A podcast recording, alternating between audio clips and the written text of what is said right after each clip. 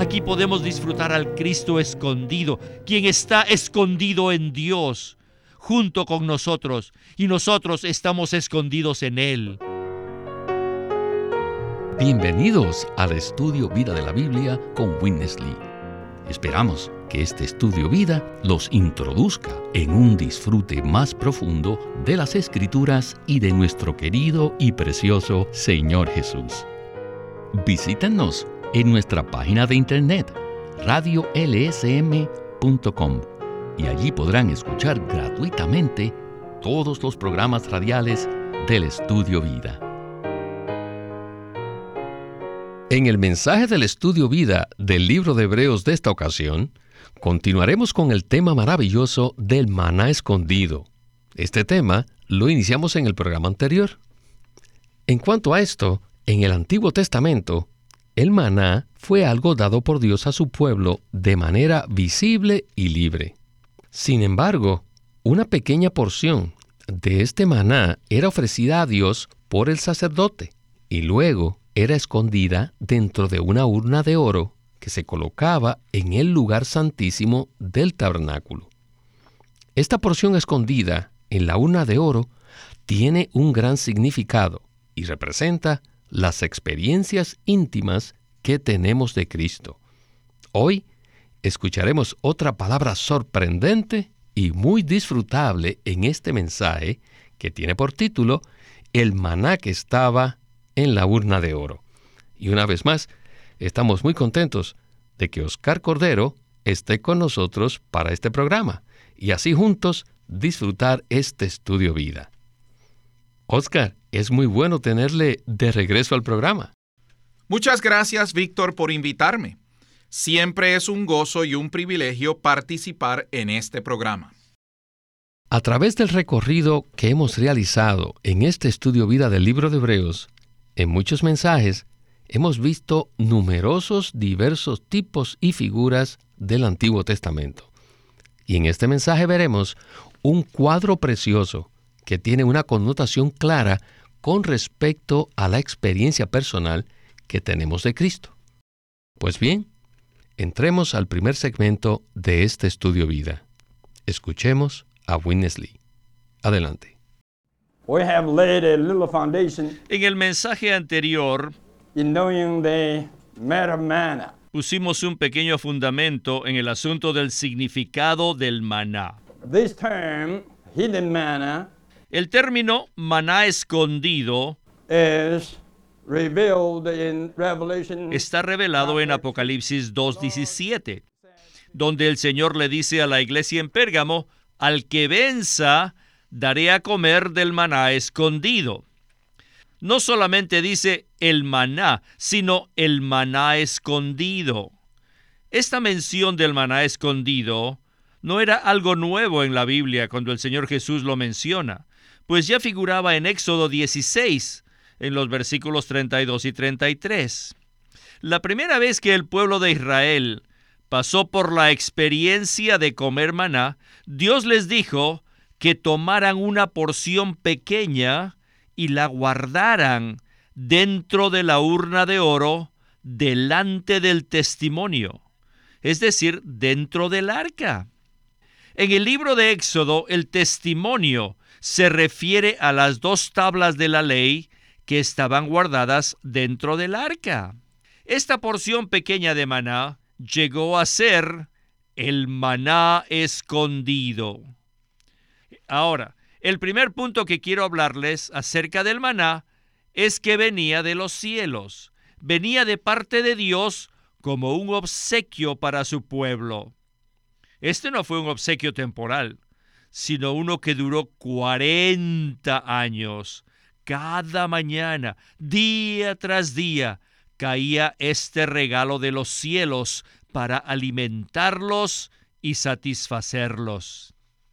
Después que el pueblo de Israel estaba satisfecho, ellos debían tomar un gomer de lo que habían disfrutado y debían ponerlo delante de Dios como un testimonio, como un recordatorio que Él los había alimentado, para que le contasen a sus descendientes que mientras vagaban por el desierto, ellos disfrutaron de una comida celestial. Ahora bien, el maná abierto o el maná público descendía visiblemente de parte de Dios para su pueblo, mientras que el maná escondido era ofrecido de regreso a Dios. Era la porción de Dios. El maná vino de Dios al pueblo, pero el maná escondido era para Dios. El maná público era la porción de la gente, pero el maná escondido era la porción de Dios. Esto es muy significativo, pues el maná tipifica a Cristo. Dios nos dio a Cristo como un regalo para nosotros, pero a medida que disfrutamos a Cristo como nuestro maná, entonces también debemos ofrecer a Dios la mejor porción del Cristo que hemos disfrutado. Primero necesitamos disfrutar del maná público, del maná abierto, para luego poder ofrecer a Dios el maná escondido. En otras palabras, si vamos a comer el maná escondido, primero tenemos que disfrutar el maná público. El maná escondido es el maná que hemos disfrutado y experimentado y que luego ofrecemos a Dios. Finalmente, puesto que hemos llegado a ser tan íntimos con Dios, Él nos dirá, ven a mi mesa y cena conmigo. No debemos pensar que podemos disfrutar a Cristo como nuestro maná escondido sin nunca haberlo disfrutado a Él como el maná público. Por supuesto que no. El maná escondido procede de nuestro disfrute del maná público. Si no experimentamos el maná público, no tendremos maná para ofrecer a Dios como el maná escondido. Cada vez que disfrutamos el maná, le ofrecemos a Dios una porción pequeña y le decimos, oh Dios, te ofrezco al Cristo que he estado disfrutando. Oh Dios, tú me diste a Cristo como mi porción, y ahora yo te ofrezco lo mejor de Él como tu porción. Entonces Dios nos dirá, Hijo, entra al lugar santísimo y disfruta esta porción conmigo. En esto consiste el maná escondido. Oscar, qué porción tan maravillosa acabamos de escuchar. Hoy estamos hablando de una de las experiencias más íntimas y profundas de nuestra vida cristiana, la cual es el disfrute del maná escondido. Y considero que la descripción que hizo Witness Lee del maná escondido es muy preciosa. Sin embargo, es posible que muchos de los que nos escuchan piensen que esta experiencia está reservada solo para los cristianos más espirituales. Entonces, ¿será que este es el entendimiento apropiado? ¿No cree usted que Dios desea que todo su pueblo pueda tener esta misma experiencia? ¿Qué nos puede usted decir al respecto? Víctor, le puedo decir de manera concreta que la experiencia del maná escondido no es solo para los cristianos más espirituales. Esta experiencia está disponible para todo el pueblo de Dios y es el deseo de su corazón. El deseo de Dios es que cada cristiano pueda disfrutar la experiencia del maná escondido. Esta es la razón por la cual estamos hablando acerca de este tema. En la Biblia existen dos tipos de maná. El maná visible, que se disfruta por el pueblo de Dios públicamente, y el maná escondido. El primero fue dado como un obsequio de Dios al pueblo de Israel. Este maná visible no fue dado solamente a las personas más espirituales, sino que todo el pueblo de Israel tenía la misma oportunidad de disfrutarlo. De la misma manera, la experiencia del maná escondido también está disponible para todos los hijos de Dios. De hecho, este es el deseo del corazón de Dios. La experiencia del maná escondido es realmente dulce y amorosa. ¿Por qué? Porque nos introduce en un contacto cercano, personal, íntimo y afectivo con Dios. A medida que disfrutamos a Cristo como nuestro maná, entonces le ofrecemos una porción a Dios para su disfrute. Este es el concepto básico del maná escondido. Cuando disfrutamos a Cristo como el maná, le ofrecemos la mejor porción de nuestro disfrute a Dios y entonces Dios disfruta el propio Cristo que nosotros hemos estado disfrutando. Por tanto, Cristo llega a ser la porción única, tanto para Dios como para el hombre. Y Cristo también llega a ser el disfrute mutuo de Dios y del hombre. Pero Dios solo puede disfrutar del Cristo que nosotros le ofrecemos a Él. Por tanto, en este sentido, el maná escondido es único y especial. Es el deseo del corazón de Dios que todo su pueblo pueda disfrutar este maná escondido, el cual es el propio Cristo escondido. No obstante, Dios necesita nuestra cooperación y nosotros debemos ser aquellos que vamos verdaderamente en pos de este Cristo maravilloso. Y yo no puedo más que decir amén a esta palabra. En este punto, permítame preguntarle lo siguiente. Cuando disfrutamos y experimentamos a Cristo como el maná escondido, ¿de qué manera le ofrecemos a Dios la mejor porción de nuestro disfrute de Cristo? Bueno, Víctor, principalmente le ofrecemos a Dios la mejor porción del maná que hemos disfrutado mediante nuestra oración a Dios. Dios solo se complace en Cristo.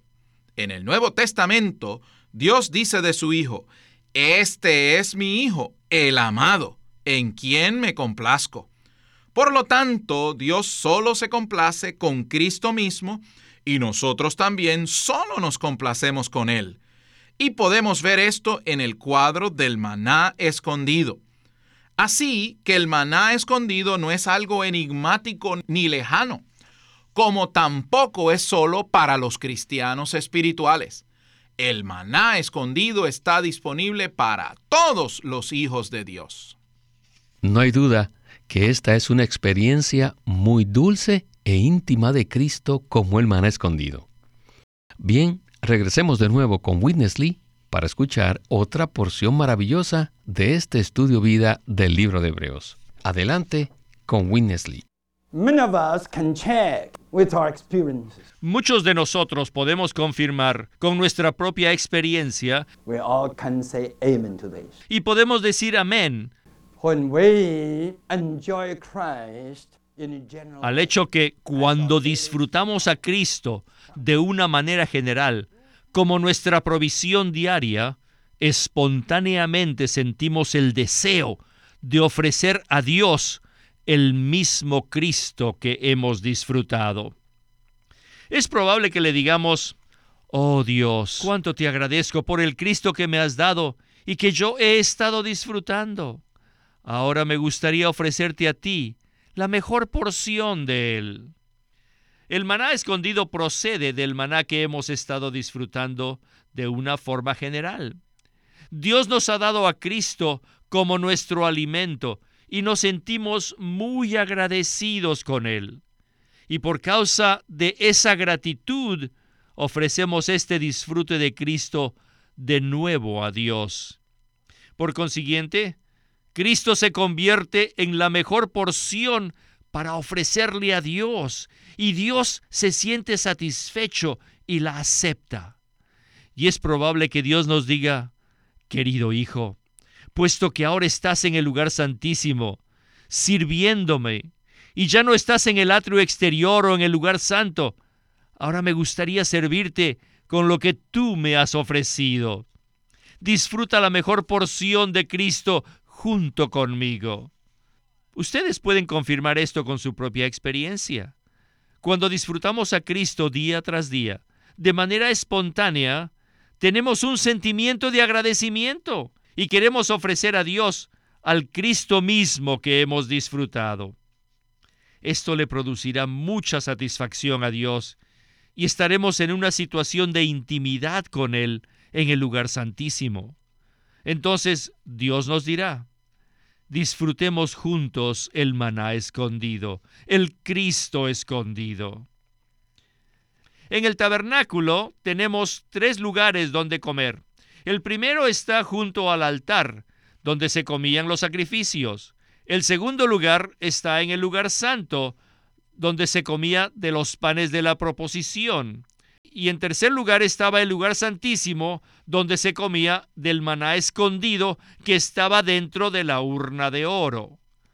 Disfrutar a Cristo en el altar nos conduce al lugar santo, donde lo disfrutamos de una manera más excelente. El pan de la proposición es algo mucho más fino que comer de los sacrificios sobre el altar. Sin embargo, todavía hay algo más profundo y más escondido. Mientras disfrutamos a Cristo como nuestro pan de la proposición, tenemos que darnos cuenta que hay algo más profundo, algo escondido, algo más elevado.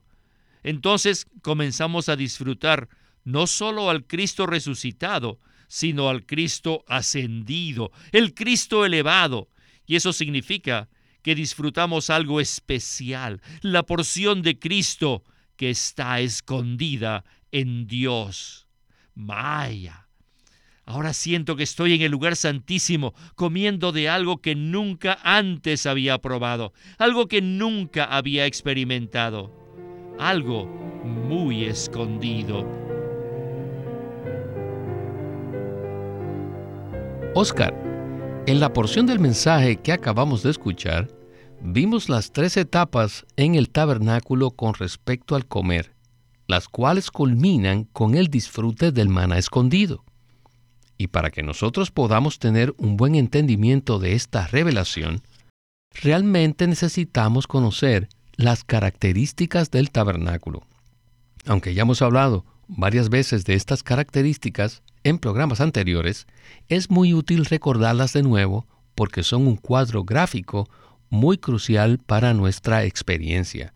Por lo tanto, ¿podría usted explicarnos en qué lugar del tabernáculo se dan estas tres etapas con respecto al comer. Es maravilloso darnos cuenta que el tabernáculo del Antiguo Testamento no es simplemente una buena historia, sino que nos revela las experiencias que tenemos de Cristo. Según hemos escuchado, el tabernáculo nos habla acerca de tres etapas con respecto al comer. El tabernáculo estaba compuesto de tres secciones y cada una de ellas representa una etapa particular del comer. En la primera sección llamada el atrio exterior, se realizaban los sacrificios en el altar de bronce. Estos sacrificios representan el comer de una manera objetiva, es decir, de una manera exterior. A medida que avanzamos en el tabernáculo llegamos al lugar santo, el cual representa una experiencia más profunda del comer. En este lugar se encontraba la mesa con los panes de la proposición, los cuales podía comer el sacerdote. No obstante, la etapa más profunda se encontraba en el lugar santísimo, donde estaba el maná escondido. Este maná se hallaba escondido dentro de una urna de oro que estaba en el interior del arca. En esta tercera etapa podemos disfrutar del maná escondido. Estas tres etapas representan a Cristo como los sacrificios, como el pan y finalmente como el maná escondido. Las tres secciones del tabernáculo nos presentan un cuadro maravilloso de las tres etapas con respecto al comer. Gracias, Oscar, por darnos este cuadro del tabernáculo que es muy gráfico y maravilloso. Creo que no existe un mejor cuadro en el Antiguo Testamento que nos muestre y nos ayude a comprender las etapas de nuestro disfrute progresivo de Cristo. Como usted dijo, el tabernáculo no es simplemente una historia del Antiguo Testamento que no tiene nada que ver con nosotros. En realidad, es un cuadro que nos muestra el disfrute o las experiencias que tenemos de Cristo. Pues bien, en el segmento final de este estudio vida, desarrollaremos un poco más este cuadro tan precioso. Regresemos con Witness Lee por última vez. ¿Qué es el maná escondido? Apocalipsis 2.17 nos dice que el Señor dará a comer del maná escondido a los vencedores. Después en Colosenses 3.3 dice que nuestra vida está escondida con Cristo en Dios. Según este versículo, Cristo está escondido en Dios y nosotros también estamos escondidos en Dios. Como ya hemos dicho, el maná escondido estaba en la urna de oro, lo cual significa que la mejor porción de Cristo está escondida en la naturaleza divina. La naturaleza divina está en el arca y el arca es Cristo. Esta arca hoy día está en nuestro espíritu regenerado donde se encuentra el lugar santísimo. En el lugar santísimo está el arca, quien es Cristo, y dentro de Cristo está la urna de oro que representa la naturaleza divina. Y dentro de la naturaleza divina está el maná escondido. Así que este maná escondido está dentro de la naturaleza divina. Entonces, ¿qué es el maná escondido? Este maná escondido es Cristo como nuestra porción especial de alimento que está escondido en la naturaleza divina. Cuando llegamos al lugar donde podemos tocar la urna de oro, estamos absolutamente fuera del mundo, fuera de nuestro yo y fuera de nuestro hombre natural. En este lugar absolutamente tocamos la naturaleza divina y en esta naturaleza divina podemos participar del maná escondido. Es aquí donde empezamos a experimentar algo más fino donde estamos más cerca de Dios y donde tenemos más intimidad con Él.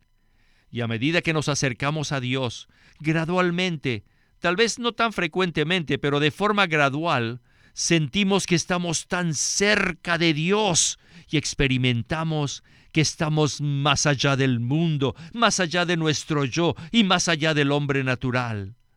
Y sencillamente somos personas diferentes, con Dios en su naturaleza. Y allí tocamos la naturaleza divina, tocamos la urna de oro, y es allí donde disfrutamos el maná escondido. Es decir, disfrutamos a Cristo como nuestra porción escondida de alimento divino.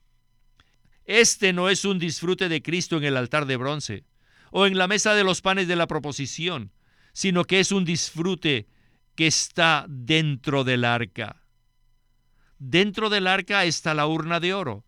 Y allí estamos más allá del mundo, más allá de toda clase de situaciones problemáticas, más allá de nuestro yo, más allá de nuestro ser natural.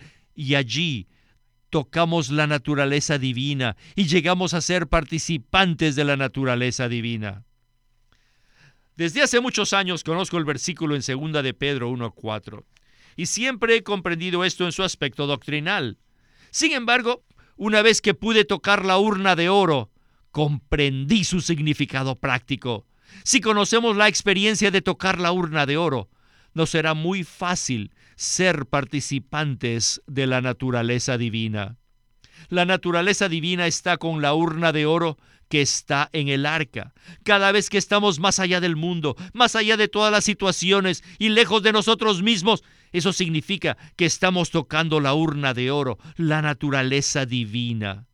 Y es precisamente en este punto, en esta urna de oro, en esta naturaleza divina, que disfrutamos de nuestra porción del maná escondido. Aquí podemos disfrutar al Cristo escondido, quien está escondido en Dios junto con nosotros y nosotros estamos escondidos en Él.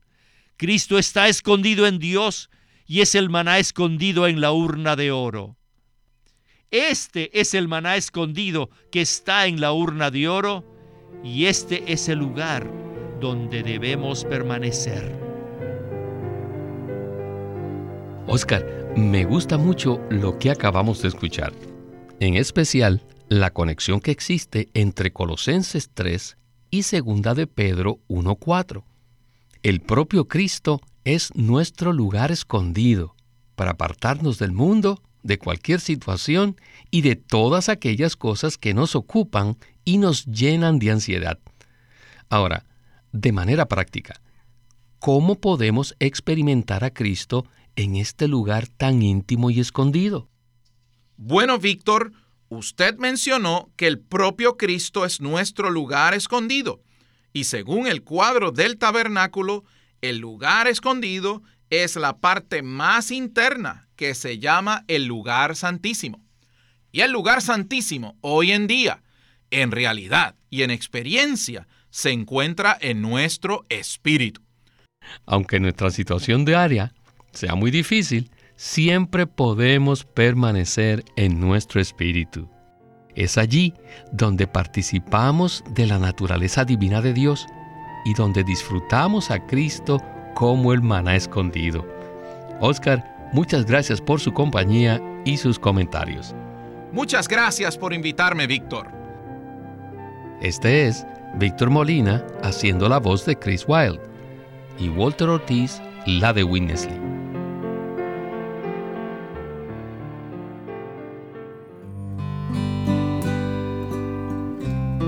Living Stream Ministry tiene el agrado de presentarles este libro titulado Tener contacto con el Señor, ser llenos del Espíritu y celebrar reuniones cristianas apropiadas con miras a la realización del propósito eterno de Dios.